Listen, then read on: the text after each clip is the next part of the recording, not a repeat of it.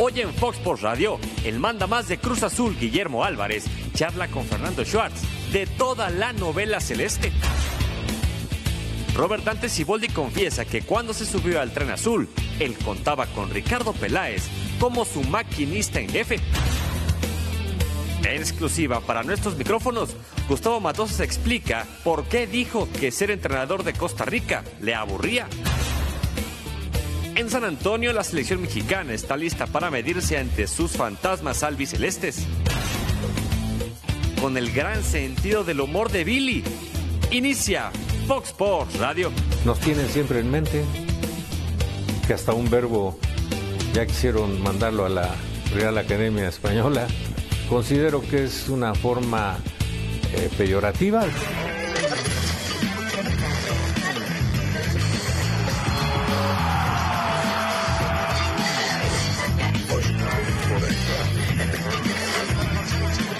Sports Radio.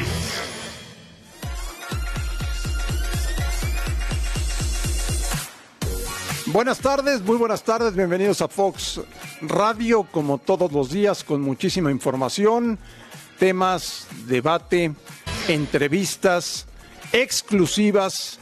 Tenemos de todo para compartir con ustedes los próximos 59 minutos aquí en Fox Radio. Eh, termina hoy la fecha FIFA para México, enfrentando a la selección de Argentina y tenemos muchísima información. Así que vámonos rápido. Fernando Quirarte, te preguntaría qué esperas hoy de la selección. Espero lo mismo que Buenas te tardes. Buenas tardes. Primero, Andrea, aquí al señor Mendoza y al señor Lati. Tu cuate Mendoza. Mi cuate Mendoza. Desde Torreón, Buenos recuerdos de Torreón. Pero sí, bueno, me imagino. Dios los hace y ellos se juntan. Por ahí Si dicen, éramos ¿no? uña y mugre, Si éramos mucho. Sí, sí, cómo no. Bueno, eh, mucha información. Tenemos eh, todo lo que pasó con Cruz Azul, con Billy Álvarez, su versión respecto a, a lo de que si se va a Peláez o no se va. Tenemos también un partido, creo yo, el más importante en la era Martino. ¿Y qué espero? Espero que juegue bien y que guste. Que juegue espero. bien y que guste. y que guste. Y que gane, ¿no? Claro, bueno, eso lo doy por descontado. Jugando bien, creo que hay más posibilidades de ganar. Alberto Lati, ¿cómo estás? Un placer, André, esperando aprendizaje. Que algo nos deje esto, porque estas fechas FIFA yo no siento que haya algo que nos pueda dejar. El Tata Martino de esto entiende infinitamente más que un servidor. No es su primera selección, con Paraguay lo hizo de maravilla, con Argentina tuvo momentos muy importantes hasta que se quedó en la final. Que haya aprendizaje. Dicho lo cual, si no se le gana a una Argentina cuya alineación no nos impone demasiado, está Lautaro, No, evidentemente. no asusta. Pero si no es ahora, yo no sé cuándo. Vamos, de ahí a ponerlo, como decía la sombrita, que nadie le tiene miedo, no, no, no, sigue siendo Argentina. Pero no impone lo que podría llegar a imponer una Argentina con todas sus figuras, ¿no? Se le tendría que ganar o se le podría De ganar con acuerdo. lo que hay. Totalmente de acuerdo. Gustavo Mendoza, ¿cómo estás? Hola, André, compañeros, Fer. Hola, Beto. amigo. Amigo, ¿cuántos años de conocernos? Fer? O sea, en Torreón eras casi su asistente. Casi, casi su asistente ¿Cómo era. ¿Cómo era la relación? Eh, bien, yo llegaba al entrenamiento, el señor no me decía buenos días, yo le decía Estaba buenos ocupado días. con el silbato. Sí, estaba en la cancha, no me oía. Pero cuando salía me decía buenas tardes y yo le decía buenas tardes. ¿no? Épocas en las que reportear André era meterse al corazón de la cancha, ¿no? Sí, claro. Hoy por hoy es revisar las redes sociales de los jugadores porque no espérame. dejan entrar En esa Sí. época, a nada. en esa época de Fernando, Santa Rita, Sí. estábamos ahí en el entrenamiento. Gómez Palacio, veíamos ¿no? Todo el entrenamiento, sí. Sí. Veíamos todo el entrenamiento y me acuerdo, hubo un técnico que no voy a decir eh, su nombre para no ventilarlo, que antes de Fernando, a mí incluso me dejaba entrar a las charlas técnicas. Antes del partido, después del partido, Claro, siempre y tú eras un referente de la comunicación de la Laguna. Yo iba empezando, nomás que le, le caía muy bien a ese técnico. Ah, qué bueno. Es- Éramos, nos Eras, agra- eras agradable. ¿Y le caías bien a Fernando? Sí, bueno, no sé. Tengo mis dudas. A ver, yo no entiendo cómo puedes decir tanta barbaridad. ¿Qué dijo? ¿Quién te dejaba entrar a las charlas No técnicas? te puedo decir quién. Tengo un amigo, un amigo mío. Híjole, mano. Un amigo mío, un amigo mío entrenador. Tú no eras mi amigo mucho en Torreón, por eso no me dejabas entrar. No, pero por supuesto Pe- que no. Pero hubo un amigo que me dejaba entrar. Qué Volviendo raro. al tema de Argentina, si no le ganamos, Así cámbiale. si no le ganamos hablando como México a esta Argentina, ¿a cuál le vamos a ganar? ¿Cuándo? ¿Cuándo? No, esta es, en teoría, y mira que tiene nombres eh, todavía bastante buenos, pero no está Güero, no está Messi, por ahí podríamos... No está Di María. a- no está Di María. Se les ganó con el golazo de Ramón Morales cuando traían mucho más. Pero hace era una- 15 años. Sí, 2004, sí, Beto, ¿no? y nos apedraron el rancho, ¿eh? Era Sí. una base de una selección olímpica, la de Argentina, Sí, recuerden. que luego iba el proyecto al Mundial 2006 que no Sí había grandes nombres, pero eran bien jóvenes. Pero la que no mayoría. terminó en 2006 eliminándonos a nosotros. Sí. ¿No? Esa terminó Maxi en. Leipzig. Sí. Claro, ¿No? claro, pero ya había en esa selección nombres Sí, claro. de jugadores que daban la edad para ir a jugar a las Olimpiadas y por eso se foguearon en ese partido. No le quiero quitar mérito al gran triunfo con el golazo de Ramón Morales, ¿no? O aquella Copa Confederaciones con la Volpe en 2005, muy cerca de ese partido, que se le estuvo al límite con el golazo penales, de ¿no? Salcido y en penales. En penales. Sí. Sí. Pero, Gus, tú la- hablas de que Argentina, independientemente de los nombres, como que si va a ser un flan. Y yo creo No, que Argentina, con todo respeto, va a ser siempre Argentina No, no. por la calidad que tienen es que, sus a ver, jugadores. siempre llegamos como que víctimas. comparto con ustedes, que pero es la siempre oportunidad. somos víctimas ante argentinas. Siempre. Este es el partido que quizá más parejo llegamos. A eso Más. me refiero. A ver, no Brasil- quiero decir que sean un Eh, le estoy de acuerdo. ¿Le ves posibilidades a México Sí, de ganar hoy? posibilidades por Yo el también. funcionamiento del equipo del Tata. ¿Ves que no es inflar el globo Pero tricolor? es que andas muy porrista tú. No, no, no, razón no. Ahora Andrés, ¿por No. ahí está? No, Andrés, desde tiene no. una semana andando muy porrista de la selección. No, Me yo queda creo claro que, que- quiere que se infle el globo para que luego se caiga y se precipite No. y darle con todo. Yo creo que el partido de hoy se puede ganar. Eso es todo lo que Y- y pienso. otro punto, Scaloni parece dirigir a Argentina con todo el absoluto respeto, un tipo que fue importante como jugador, sobre todo en Deportivo La Coruña, luego en pero parece estar ahí por casualidad, nada más, ¿eh? No parece estar ahí por méritos, por currículum, por legitimidad. No lo han quitado, no sé si por los porque los jugadores lo piden eh, que se mantenga en el cargo, o porque no hay otro, o porque quemaron nombres a lo tonto en el proceso pasado, ¿no? Pasaba Edgardo Bausa, pasaba San Paoli, iban pasando. Pero no parece una selección argentina con mucha legitimidad, Gus. Es la realidad de Argentina. estoy de acuerdo. No- o sea, no el Brasil de. Tite tiene una legitimidad. La Alemania de Joachim Sí. Löw, pese a los resultados anteriores, tiene una legitimidad. Que a la vez le da- Esta Argentina no la tiene. Le da cierta identidad que no tiene. ¿Estamos de acuerdo? sé para dónde van. Simplemente vamos por partes. Dime un centro delantero fuera de Agüero argentino que la esté rompiendo. Higuaín y no lo quieren. Lautaro es un proceso que todavía tiene que consumarse. Le falta, le falta. Mauro Icardi falta. nunca fue para la selección. No, no, no distraído. fue. Lo que fue No a nivel fue. de clubes. El Pipita Higuaín nunca fue para la además- selección. Lo que es a nivel Está de muy clubes. distraído. Oye, además no lo quieren. No lo quieren, además. No lo quieren. O sea, ya no tiene tampoco esa camada de centros delanteros que recordamos legendario Ba- Batigol, por mencionar a Cuando. Bielsa que elegía referentes. Batistuta y Crespo y tenía otros tres. Estamos, ¿No? ya no Sí. hay eso en Argentina. Hoy aparecen jugadores con otra movilidad. Dybala, eh, Agüero, que si bien es centro delantero, es, es un hombre con mucha movilidad. Ya no existen los delanteros matones, o por lo menos no los tienen en la selección reflejados con la categoría que tenían anteriormente. A ver, la Copa América 93. Nos la ganan por un delantero matón. Sí. Porque Argentina en esa final de Ecuador no le pasa por encima a México. Pero llega el momento importante, a Batistuta le caen dos pelotas y las pone adentro, al estilo Batigol. No, no, no. No fue una Argentina que nos pasara por encima. Ahora, esta Argentina yo veo que le falta pegada, que le falta juego, que le falta dirección, que le falta casi todo. A ver a nosotros cómo nos va. ¿Le falta identidad o no? Sí. Sí. Este Sí. mismo técnico y este A ver, mismo ah, pero proceso. Argentina, si Brasil se identificó muy pronto con el juego bonito y tocar y buscar el mestizaje Pero juegan bien con Tite. Sí, Argentina tuvo una etapa en la que era muy aguerrida. Luego era muy marrullera. Luego se encontró en lo virtuoso, en el disfrutar como si fuera jugar en la calle. Hoy por hoy yo no sé cuál sea Argentina jugando fútbol. Como no sea dársela a Messi y que resuelva el partido. Pero, pero esta misma Argentina, con este mismo técnico, nos ganó dos partidos. Sí. Ah, claro. Y con la mano en la cintura. ¿eh? México estaba en un interinato. Bueno, lo dijo Memo Ochoa, no tenemos rumbo, no tenemos, no sabemos a dónde bueno. vamos, no trabajamos. Por ahí algún entre- otro jugador dijo, ni trabajamos, No hacemos tenis entrenan. balón. Todo el día hacemos tenis balón. Eso dijo. Llevaron al Tuca que no jugador. quería ir. Pensaron que lo convencían. Y nos ganaron él, fácil. él sabía que no lo iban a convencer.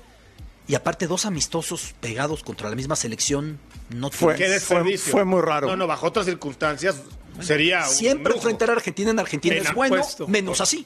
Ahí no se le sacó nada de provecho. No, a nada. este sí se le va a sacar provecho. Sí, sí. Porque el equipo del Tata Martino ya tiene una idea, tiene una estructura, tiene una idea bien definida. Y de va a meter, a- creo yo, a los mejores hombres, ¿no? No, bueno, una, una alineación eh, que suena muy atractiva con Layún, con Gallardo, eh, Salcedo, Moreno. Jiménez, Chucky. con Jiménez, Chucky, Tecatito. Suena muy atractiva la alineación de México. Álvarez. Y en cuanto a Argentina, Edson. Hubo una etapa en la que tú veías la selección argentina y se reflejaba en los principales equipos del mundo. En el común de ellos aparecía uno o dos o tres argentinos. Hoy no es el caso.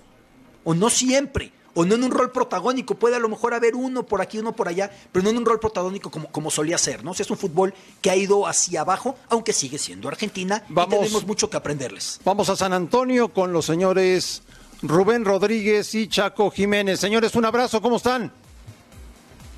Hola André, qué gusto saludarte, buenas tardes, un abrazo también a Gus, a Beto y al Sheriff, aquí junto al Chaco. Bastante calorcito, por cierto, mi Chaco, ¿no? Sí. Se está, está poniendo buena la humedad en San Antonio. Sí, compañeros, saludo enorme en la mesa y como latino hay nombre en Argentina, Paulo Dybala juega en la Juventus. ¿En qué rol, querido Chaco? Uno.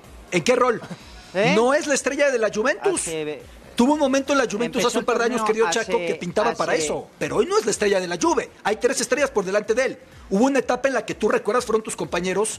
Un argentino era la estrella de cada grupo importante en Europa. No, pero bueno, te, te digo, Lautaro Martínez en el Inter, Todavía a ver cómo queda detrás de Romelo Lukaku. Me encanta Lautaro. Sigue siendo un proceso que ha de consumarse.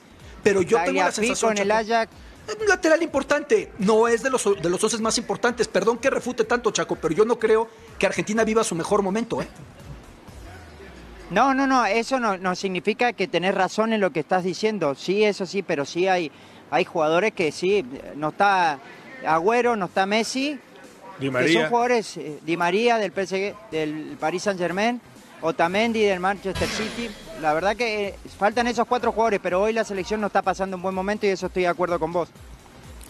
Chaco, te mando un abrazo, Rubén, otro para ti. Pero tampoco es una Argentina Hola, con todo el respeto de- del mundo que espante, ¿no? Como, como lo solía hacer en antaño. Sí, porque aparte hay, hay, hay, hay un cambio generacional también. Mira, de los jugadores que normalmente están, eh, que son habituales en la selección, salvo Paredes, Rodrigo de Paul, después lo demás eh, son jugadores que tienen uno o dos partidos en la selección y que Scaloni lo está viendo. Es más, McAllister jugó el, partido pasado, entró de cambio y hoy va a ser titular y es el segundo partido que tiene en la selección. Andrada también. Hay, hay muchas variantes, hay, hay mucha juventud, pero sí el proceso recién está como cambiando sus, sus jugadores, sus características. Pero sí estoy totalmente de acuerdo con lo que dicen ustedes, que Argentina hoy futbolísticamente no está pasando un buen momento. Chaco, el partido de hoy sería muy diferente con Messi. Sí, claro, sí, claro. Mucho, mucho. Yo ¿Pero creo en qué, que igual Chaco? tiene mucho Eh, eh. que ver y, y- y lo, ¿En qué? Porque, a ver, y lo hablábamos. ¿en el- que todas para Messi o en que iría más gente a la tribuna o en que todos se la dan a Messi? Más gente todavía se va a ver 55. Bueno, caben 65 en el Alama Dome, si no me falla la memoria, ¿no? Pero, a ver, dígame Bueno, una pero cosa. Si le preguntás a, la- a la- a la- Sí. le preguntás a los aficionados, tanto argentinos como, eh, como mexicanos, si quisieran ver a Messi o no hoy en el partido. Ah, no, te van a claro. contestar. Que, sí. Pero, pero Entonces- futbolísticamente te cambia muchas cosas también, Sí. porque el equipo cambia el, el esquema, Chaco. Sí, sí, Cuando está Messi juegan para Messi. Claro. Y Messi no juega para Argentina. la real- realmente cuando la última vez que vimos a Messi fue en la Copa América y, y realmente Messi no anduvo bien, la selección tampoco anduvo bien, pero no deja de ser una selección importante, no deja de ser una selección que más allá de que ande mal, más allá de que México ya tenga una idea futbolística, que el Tata ya le encontró el funcionamiento a esta selección, va a ser un partido difícil hoy, con los nombres que hay, hay muchos jugadores que están jugando su primero, su primer partido, segundo partido en la selección argentina. Oye, Rubén. Argentina trae nombres, trae apellido. Sí. Rubén, México pero- trae Sí. juego. trae Pero no les parece. ¿no les parece Rubén Chaco, Rubén, que es una gran oportunidad para otros jugadores en Argentina de levantar la mano? O sea, está bien. Lionel Messi es la figura, es la estrella, pero entonces hay que ver a los otros, ¿no? Hay que ver de qué está hecho realmente Dybala, que coincido con Beto, no se ha consagrado en la Juventus. Hay que ver a Lautaro, que va llegando al Inter. Hay que ver a jugadores que realmente puedan también cargarse con el equipo, porque la Messi dependencia está clara que no los va a llevar a ningún lado. No han ganado nada con todo y que tienen al mejor del mundo.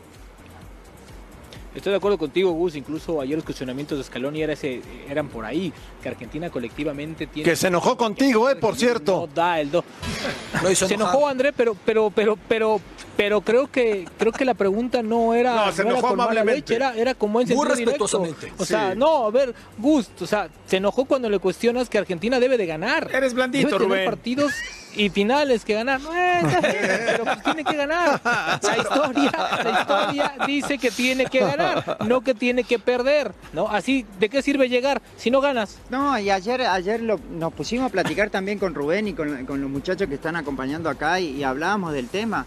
La verdad que no es fácil, no es fácil llegar a la final y sí es importante porque Argentina tiene la vara muy alta y se ha acostumbrado a estar peleando en- por los primeros lugares y de repente se encuentran llegar a tres finales y no ganarla, sí es, no es, no está bueno. Y, y Scaloni lo entendió por, por ese lado, sí el proceso que tuvo los seleccionados que están hoy en día fue bien, pero no, la gente ya quiere, quiere ganar algo. ¿Sabes qué también es, lo- es lo, es lo más importante, Gus? Que creo que Argentina se puede dar el lujo de probar a 60 jugadores de calidad. Eso Y es cierto. Donde Eso es sí. una de las mejores. Eso es ligas. cierto. O sea, Argentina, Argentina puede agarrar y decir, tráeme 10 laterales. México tiene dos. Sí. Tráeme cuatro contenciones. Oye, y hablando- Y, uno, dos. y haciendo, O sea, y haciendo, perdón André, y haciendo el recuento de la selección No, mexicana, Abajo. tenemos 31 en pero esta no todos, pero de los 31 no pero- todos, no, No, todos no, no, están al mismo ¿y nivel. ¿Qué más tenemos?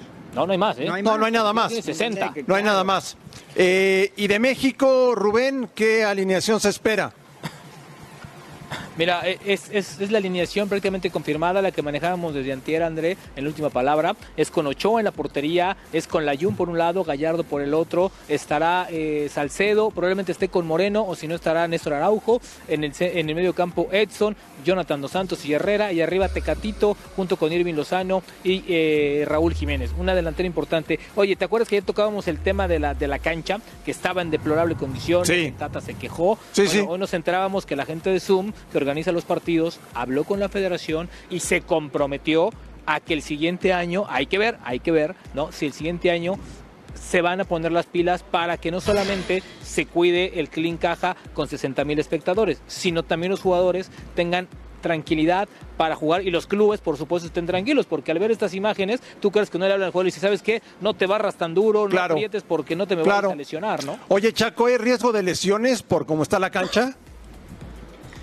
Y sí, sí, lamentablemente sí. Qué pena. Eh, esperemos que salga, que esperemos que salga todo bien. También lo, lo hemos comentado y tuve la posibilidad de, de encontrarme en el pasillo de ayer del entrenamiento de Argentina, de jugadores de la selección mexicana y sí están, yo digo que molesto por el tema de- del campo eso de es juego. molestos Ya estamos acá, hay que jugar, eh, hay que hacer un buen espectáculo, hay que tratar de sacar lo mejor, pero la realidad es que este partido ya lo ya ya estaba hace mucho tiempo. hace un mes Chaco y la pusieron hace dos días la cancha Claro, ¿cómo te entonces explicas eso? esa es Oye, la Rubén. pero la realidad también. No, sigue, sigue, Sí, Chaco, sigue. hola, Sheriff. A ver, No, la realidad es que eh, tenés jugadores que acaban de llegar en- al Sevilla, al Chícharo. El Chucky Lozano acaba de llegar al, al Al Nápoles. Héctor Herrera al Atlético Madrid. Del otro lado tenés Paulo Dybala que no sabe si va a seguir en la Juventus sí o no. Tenés a Lautaro Martínez del Inter. Tenés muchas, muchos jugadores que en el mercado valen mucho y, y sí los clubes están preocupados. Y aparte el prestigio, ¿no? A ver, llegas, son jugadores que juegan en alfombras, si llegas y, Y te sí. encuentras con estos bodrios, pues cómo no se van a enojar. Claro. Dime, Sheriff. Nos, nos esperan un segundo, vamos a hacer una pausa en Fox Radio. Claro. Tómense Y- una aguelada con hielito. Volvemos con ustedes. Hay Perdón, varias Fer. cosas No que. te preocupes. Hay varias cosas que preguntarte, Chaco, del equipo de Cruz Azul, que hoy abrió las Pero si está puertas. de buenas, ¿por qué lo quieres poner de malas? No, lo quiero poner de buenas. Ah. Tenemos exclusiva con Ciboldi, exclusiva con Billy Álvarez. No, hace falta escucharlo. Hay que escucharlo primero. Volvemos a Fox Radio.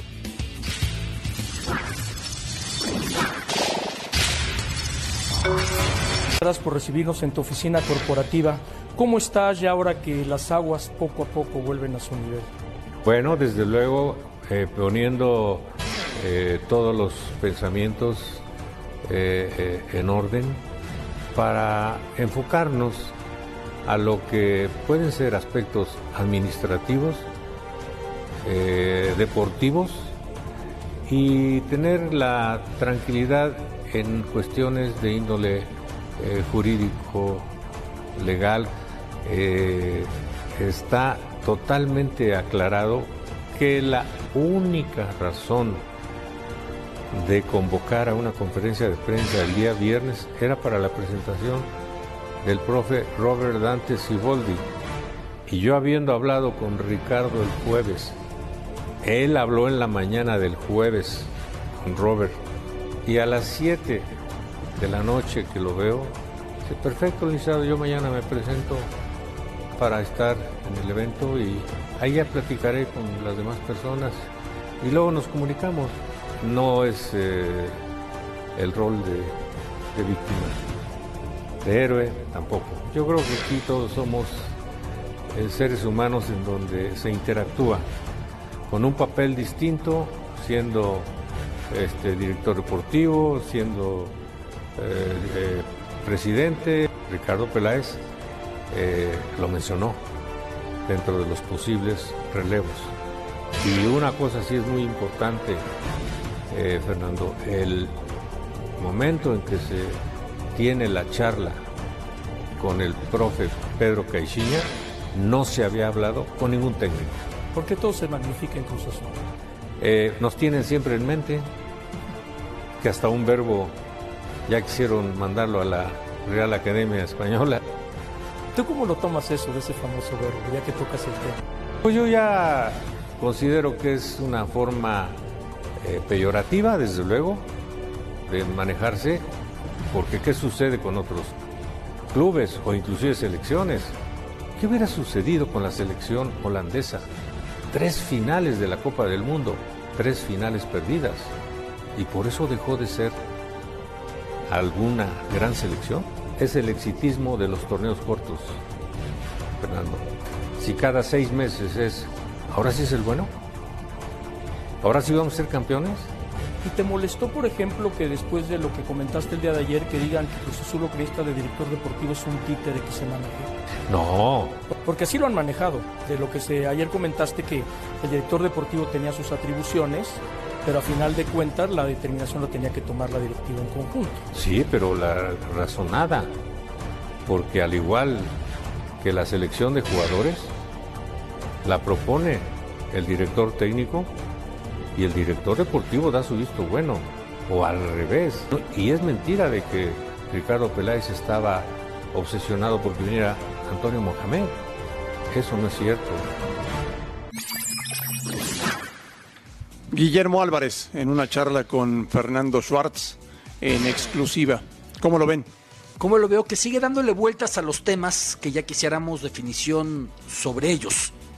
Si Ricardo Peláez estaba de acuerdo con esto, ¿por qué Ricardo Peláez no sigue en el cargo? Si él es el que manda, ¿por qué él no apareció cuando fue presentado Robert Dante Siboldi? Si la palabra cruz azulear no es tan ofensiva, porque sí es peyorativa hasta con eso, ¿no? Creo que sigue dando vuelta a muchos temas y creo que sí es una institución no solo en crisis, sino incluso a la deriva. ¿Tú cómo lo ves, Fernando? Es que yo veo una situación que primero que nada se tienen que poner de acuerdo ellos, eh, la cuestión eh, de decidir. Con esto a mí me queda muy claro. qué? Eh, a No, de- nivel- de Peláez, a nivel a nivel familiar? directivo, a nivel familiar. A nivel familiar. Es una. Y la otra, lo que decía ahorita muy claro para mí, si no, no sé si entendí yo diferente a ustedes, lo de Peláez dice que no puede ser ni víctima ni héroe. O sea, él a lo mejor en su momento ya sabía o supo y le tomaron, le aceptaron la renuncia. Entonces, para mí en ese aspecto me queda muy claro que va a llegar otra persona, a menos que Peláez decida otra cosa. Pero a mí con lo que dijo ahorita me queda claro que ya están buscando a otra persona. Sí, por supuesto. ¿Tú cómo lo ves, Gus? A mí me parece eh, extraordinario que dé la cara y que qué lamentable que sea solo en este tipo de situaciones, ya cuando el barco azul está prácticamente hundiéndose. Sería bueno, rara vez habla el señor Álvarez, sería bueno que se eh, presentara de vez en cuando a, a- a sacar de duda a varios periodistas en una conferencia de prensa constantemente. Y por otro lado, lo que he venido diciendo, que se pongan de acuerdo ellos y que definan su estructura y que nos la den a conocer, porque el otro día ya dijo el señor Álvarez que Garcés no es de la cooperativa, entonces no tiene injerencia en lo deportivo. Pero fue el que presentó al técnico. Sí, y ahora Y parece, fue el que le aceptó la renuncia a Peláez. y aparece con semblante de no pasa nada. Sí, Yo no termino de entender. Urgió un control de daños y creo que el control que intentó Billy fue tardío y no terminó de, eh, de cauterizar la herida. Creo Sí, que de acuerdo. Ahora, sigue abierta. A mí De acuerdo, de gustaría, acuerdo. a mí a estas alturas de la semana, ya me gustaría escuchar en Cruz Azul a alguien, al que sea, hablar de lo que se va a hacer de hoy en adelante, porque lo que ya pasó pues ya está, ni modo, bien, mal, muy mal, muy bien, pésimo, buenísimo, ya se fue, ya está atrás y ahora tienen el fin de semana un partido. Contra ¿Qué viene? Veracruz. ¿Qué viene para Pero ellos Cruz mismos no? El viernes. la puerta de lo que fue al decir, no, es que Peláez queremos que regrese, a lo mejor regresa. Ya se fue. Peláez Ya está es de una, vacaciones. ya es una manera de tratar de decir, es que no fue mi culpa, él Ya se renunció. quiso ir, ya se Peláez fue. está de vacaciones. Si se fue porque quiso, si se fue porque debió, es otro tema. Pero ellos mismos no dan carpetazo. Sí, Sigue el tema abierto. sí. Ahora, una cosa sí es cierto, que es lo que yo pienso. Tampoco, Gustavo, tiene que ser el cuarto para las 12. No puede ser que a fuerza tenga que tener un directivo de- deportivo antes de Veracruz. Yo No, no, creo no, no, no, que no, si no. pasó todo lo que pasó con Peláez, lo estudien hoy bien. lo tienen que estudiar muy bien. Te van a estudiar muy bien a ti, van a estudiar muy bien a Andrea, a Lati. O sea, tienen que buscar el perfil ideal para que no pase ¿A lo mismo. No? Ah, ¿Perdón? ¿A ti no? No, no creo. Tú ya fuiste No. director de. Bueno, ya fui director deportivo. Yo cobro muy caro, André. Tú cobras muy caro. Sí, sí, no creo es muy que- caro, Fernando Quirarte. ¿Cómo ven las cosas de Cruz Azul en San Antonio, Rubén Chaco? De regreso con ustedes, Chaco. ¿Cómo ves a tu Cruz Azul? ¿Cómo ves a tu expresidente? Yo la verdad eh, lo quiero muchísimo a Billy, quiero muchísimo al club, pero todavía no logro entender por qué el licenciado sale a hablar hoy. Hay una conferencia, sí, a presentar el entrenador, pero sería más fácil de que se junten los tres y que salgan a hablar y expliquen cómo van a funcionar de, de aquí en adelante. Yo la verdad que sale a hablar eh, Garcés en conferencia, sale a hablar Alfredo Álvarez en conferencia, Billy por otro lado, lo que me queda claro es que no están juntos. Y, la realidad es que hoy me duele porque queremos que a Cruz Azul le vaya bien y en el entorno que vive el aficionado, en el entorno que vive el jugador, es muy difícil esta situación.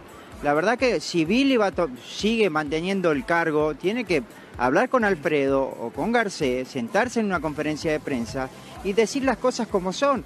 No- o si no, que lo saquen. Que Garcés no salga en una conferencia de prensa, que Billy salga y diga, acá se van a hacer las cosas como yo diga y de esta manera.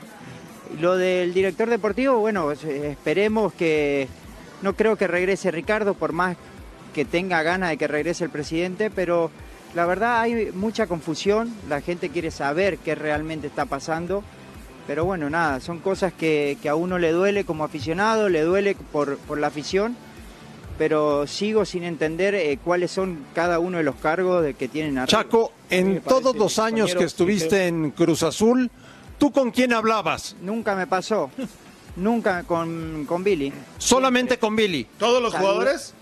Sa- Tú porque eras de saludaba jerarquía, papá. Garcés, Tú tenías peso, salu- llegabas y te metías a la oficina del Presi, pero no todos los jugadores tienen ese peso. Sí, ¿qué tiene que ver eso? No, te digo, y los jugadores que tienen menos peso, ¿con quién hablan? No, si lo recibía Billy, te está diciendo. No, a él. Lo Claro, recibía. a ti sí. No, pero también. Bueno, había un director deportivo. Yo en, lo- en la cantidad de años que estuve, que, que fueron ocho años, estaba Yayo, estuvo Agustín Manso, estuvo Quintano, estuvo Yayo de la Torre y de ahí le mandaban información. Sí, en el caso mío, yo, la única manera que yo hablaba con el licenciado era cuando yo tenía que renovar mi contrato, iba a hablar con, con Billy. Nada más.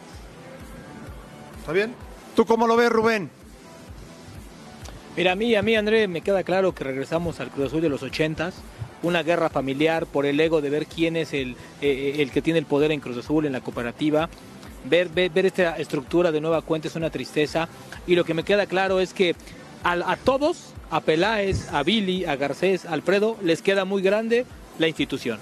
Les queda muy grande Cruz Azul. Es mucho más que una historia que se ha venido de hace un mes.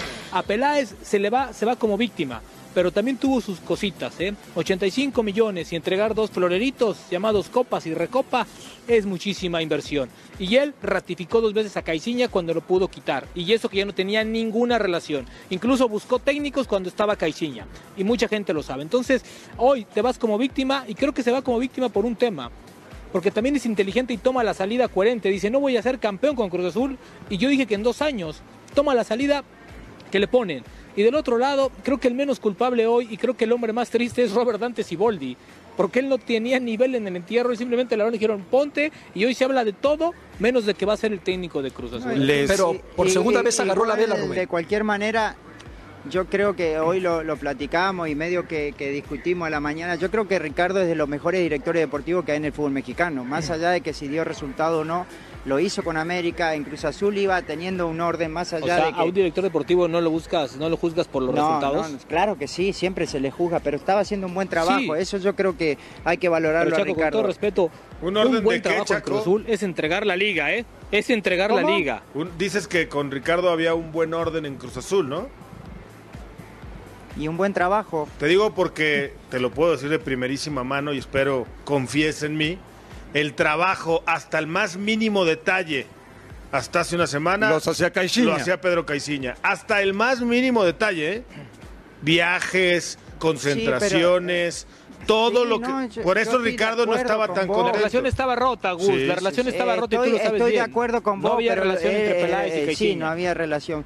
Y, y yo agradezco a Pedro toda la, la oportunidad que me dio, pero la parte más importante que era la cancha, Caixinha no estaba llegando a los jugadores tampoco, Es Gustavo. cierto, ¿eh? se le había hecho bolas el engrudo, en eso estoy de acuerdo, las ideas ya no eran claras La y se verdad que- reflejaba en el terreno de juego. que ya no querían a Caixinha. Quizá, quizá lo que hacía Pedro era cubrir otras cosas, pero la parte más importante, lo que le correspondía al entrenador dentro de la cancha, no la estaba haciendo. ¿eh? Sí, a ver, ¿Quieren, a ver, ¿quieren Mirá que yo lo escuchar, respeto mucho, ¿eh? ¿Quieren escuchar a Siboldi? por favor. Sí, claro. Robert Dante Siboldi en Fox Radio con Fernando Schwartz. Robert Dante Siboldi, un placer saludarte aquí en La Noria. ¿Cómo han transcurrido estos días ahora que ya vino la calma, pero ahora viene la tempestad, hay que debutar el viernes? ¿Qué tal, Fernando? Un gusto saludarte y, y estamos tranquilos, felices, la verdad que felices porque estamos en una gran institución, se me dio la oportunidad de, de regresar a lo que también es mi casa.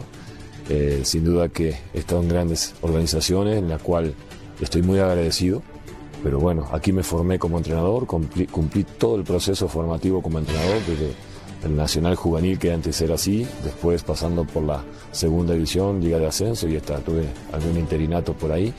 Y bueno, eh, muy contento, muy feliz y, con un gran com- compromiso y, y mucha ilusión y deseos de que podamos conseguir esa novena estrella que tanto quiere la afición.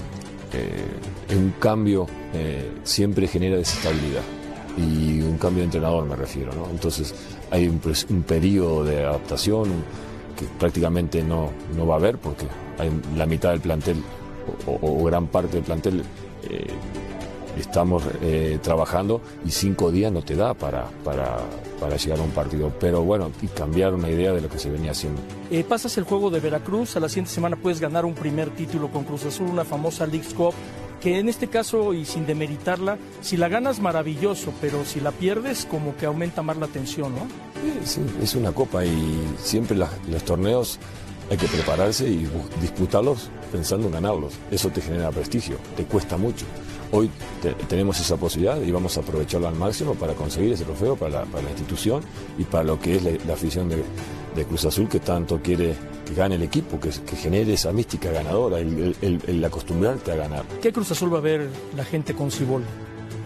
Pues un, un equipo, un Cruz Azul que deje todo en la cancha, que juegue con el corazón, que genere con su idea de juego eh, esa mística que, que no se ve pero se percibe, que es una mística ganadora, que de local seamos muy fuerte, invencible, que le hagamos eh, nuestra casa imbatible y, y a, y a proponer eh, en cualquier cancha donde, donde nos paremos. ¿Te esperabas este reto?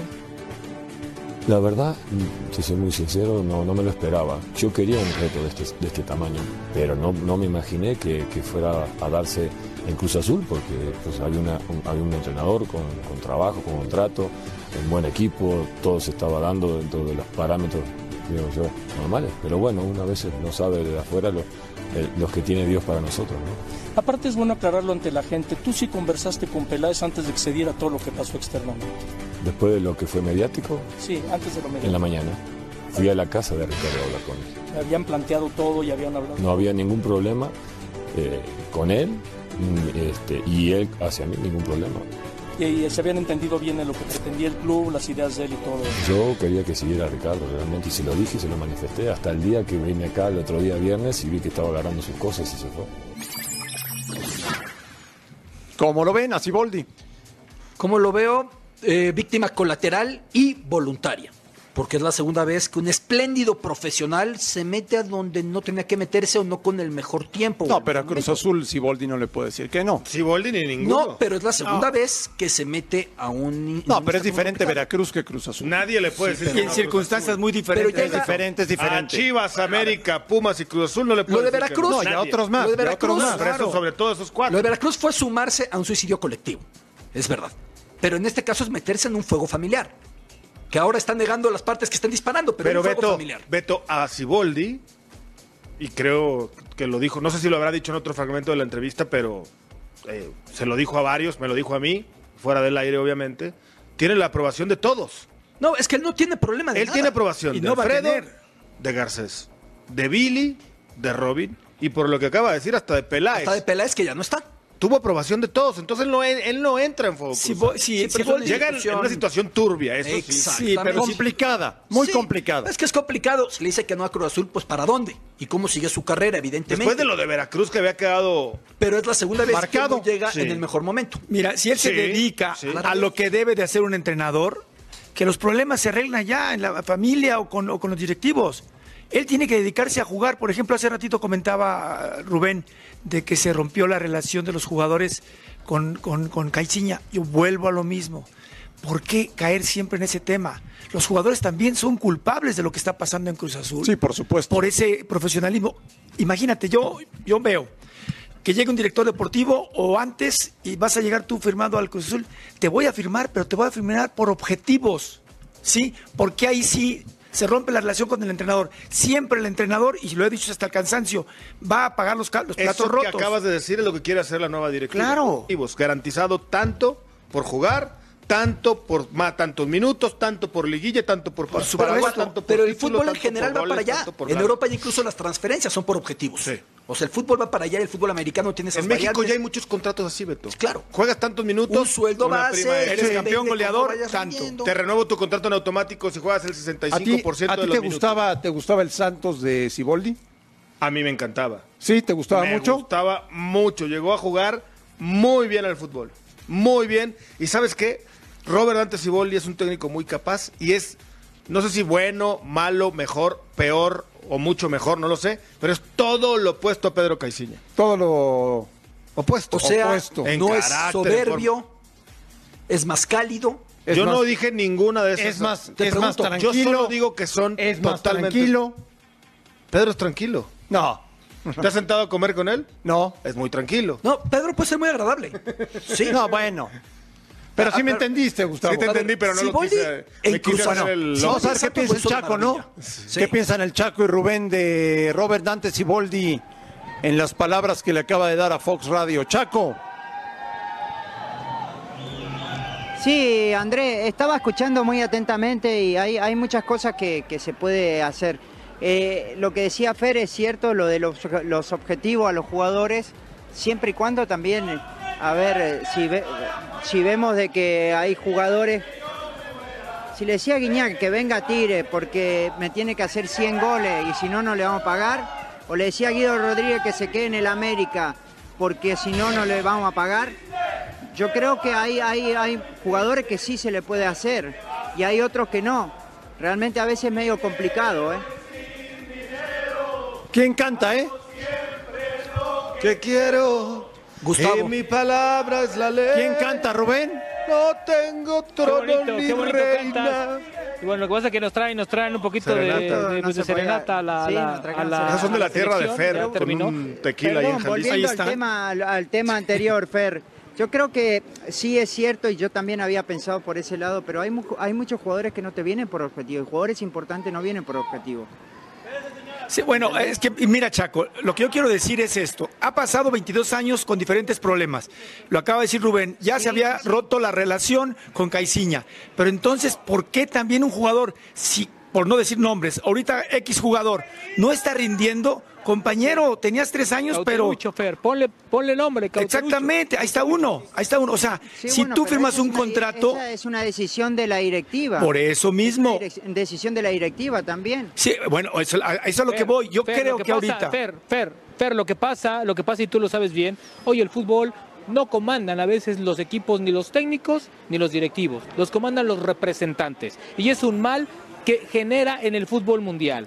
Cruz Azul tiene lo suyo, América tiene lo suyo, Monterrey tiene lo suyo, Tigres tiene lo suyo. En Cruz Azul los traen un promotor junto con el técnico y los paquetean. Y tú bien lo sabes, Fer. Hoy el fútbol mexicano lo controlan los promotores. Y si no lo pones, pues simplemente también te quitan. Así es la realidad del fútbol mexicano. ¿sí? Esa es la gran realidad del fútbol mexicano. ¿sí? Y como dice Chaco, haz venir un jugador importante por objetivos, pues se va a ir a Europa, se va a ir a Europa o se va a ir a otro lado. Entonces Cruz Azul tiene un gran problema, apapacha demasiado y la disciplina no le importa absolutamente. Eh, nada. el problema. Este Cruz Azul es una vergüenza, Fer, es una vergüenza, pero ellos son los principales culpables de ello.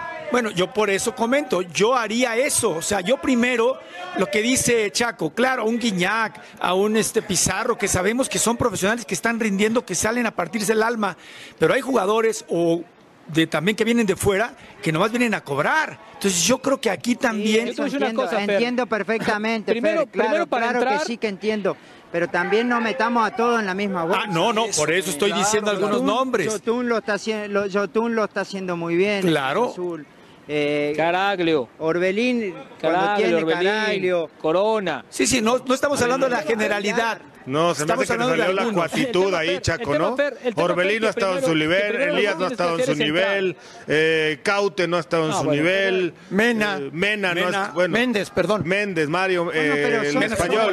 Méndez. jugadores- Méndez no ha estado en Pero su yo estoy de nivel. acuerdo, son jugadores, son pero, importantes. pero si contratas ju- jugadores de medio pelo, pues no te expliques nada más. De repente las apapachas Pero, demasiado. pero Rubén, a mí es lo que viviendo eso es lo que me 14 brinca, Rubén. Eso es lo que me brinca. Dime una cosa, Orbelín era un crack en, en el otro Volvemos equipo. mismo. Elías era un Sí, crack en el otro sí, equipo. pero ¿sabes? No, y Elías lo fue antes de la lesión. Pero ¿sabes cuál es el tema?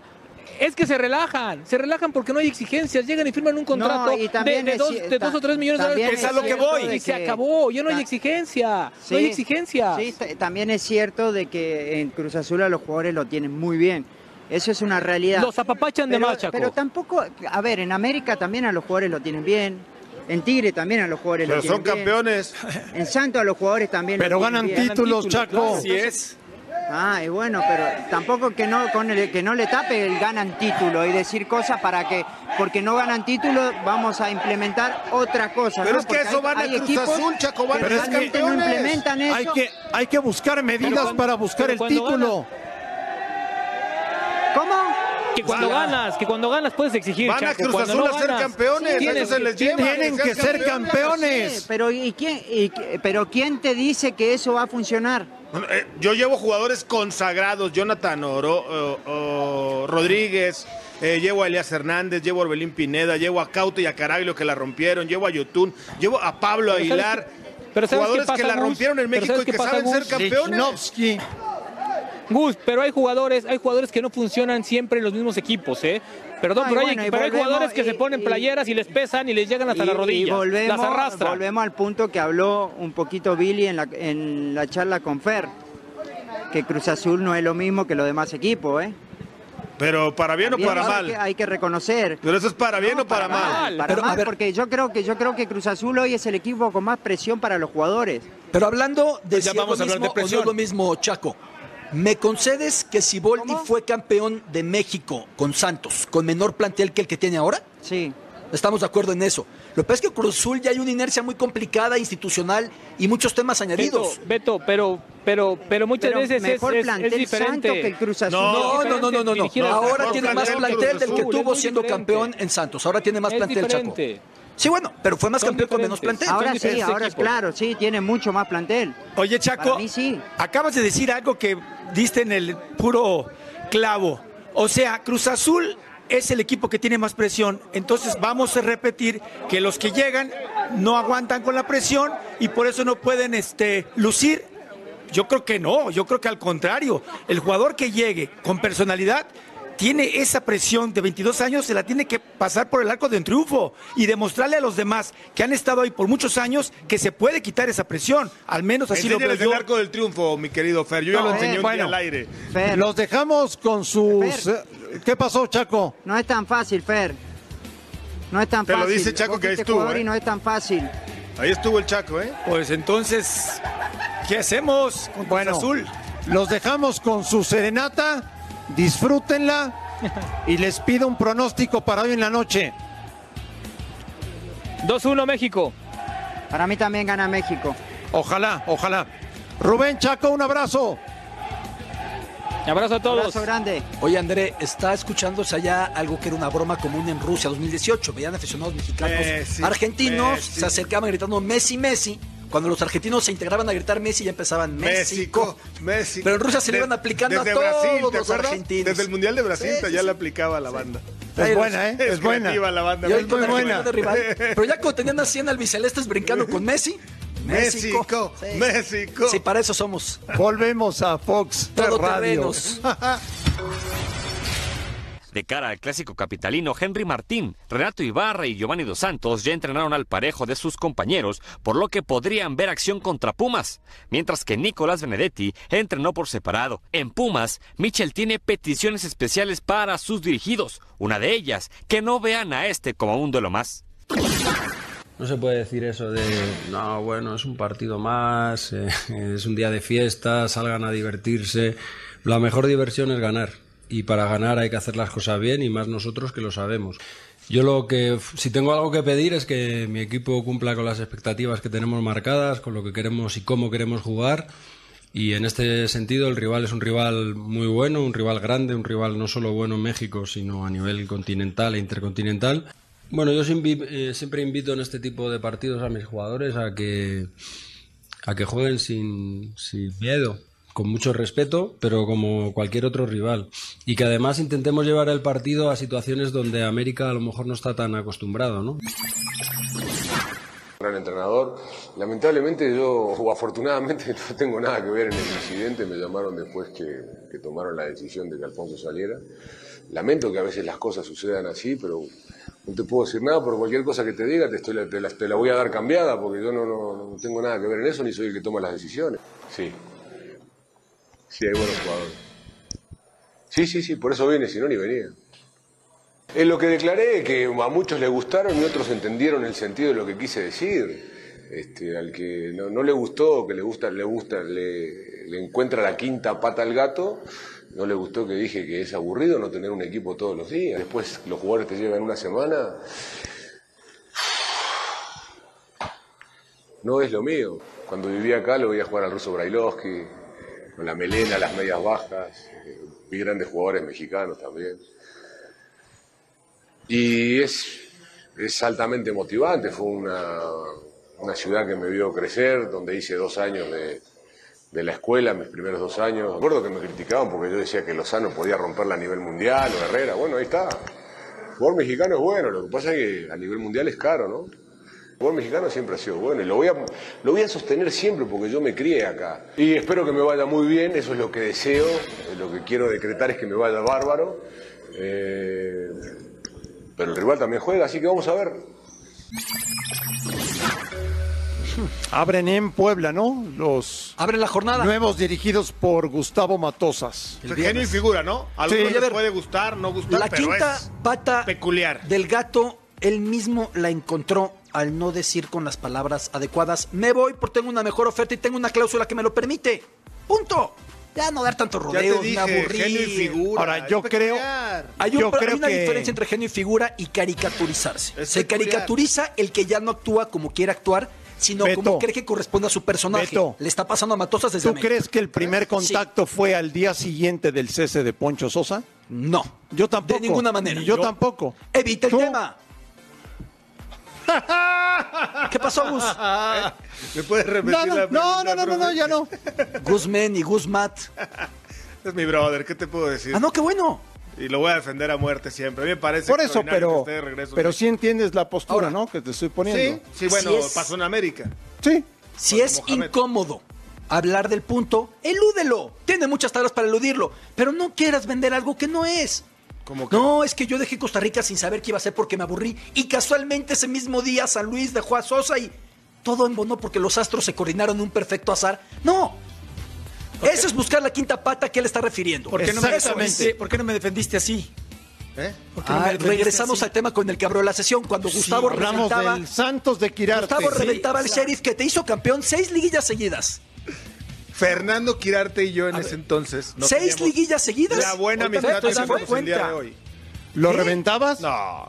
¿Te reventaba? Pero por supuesto. No, pero por supuesto. Llegó a dejar de haber contacto. Volvemos. Volvemos a Fox. ¿Rompieron? Radio. No, no, nunca.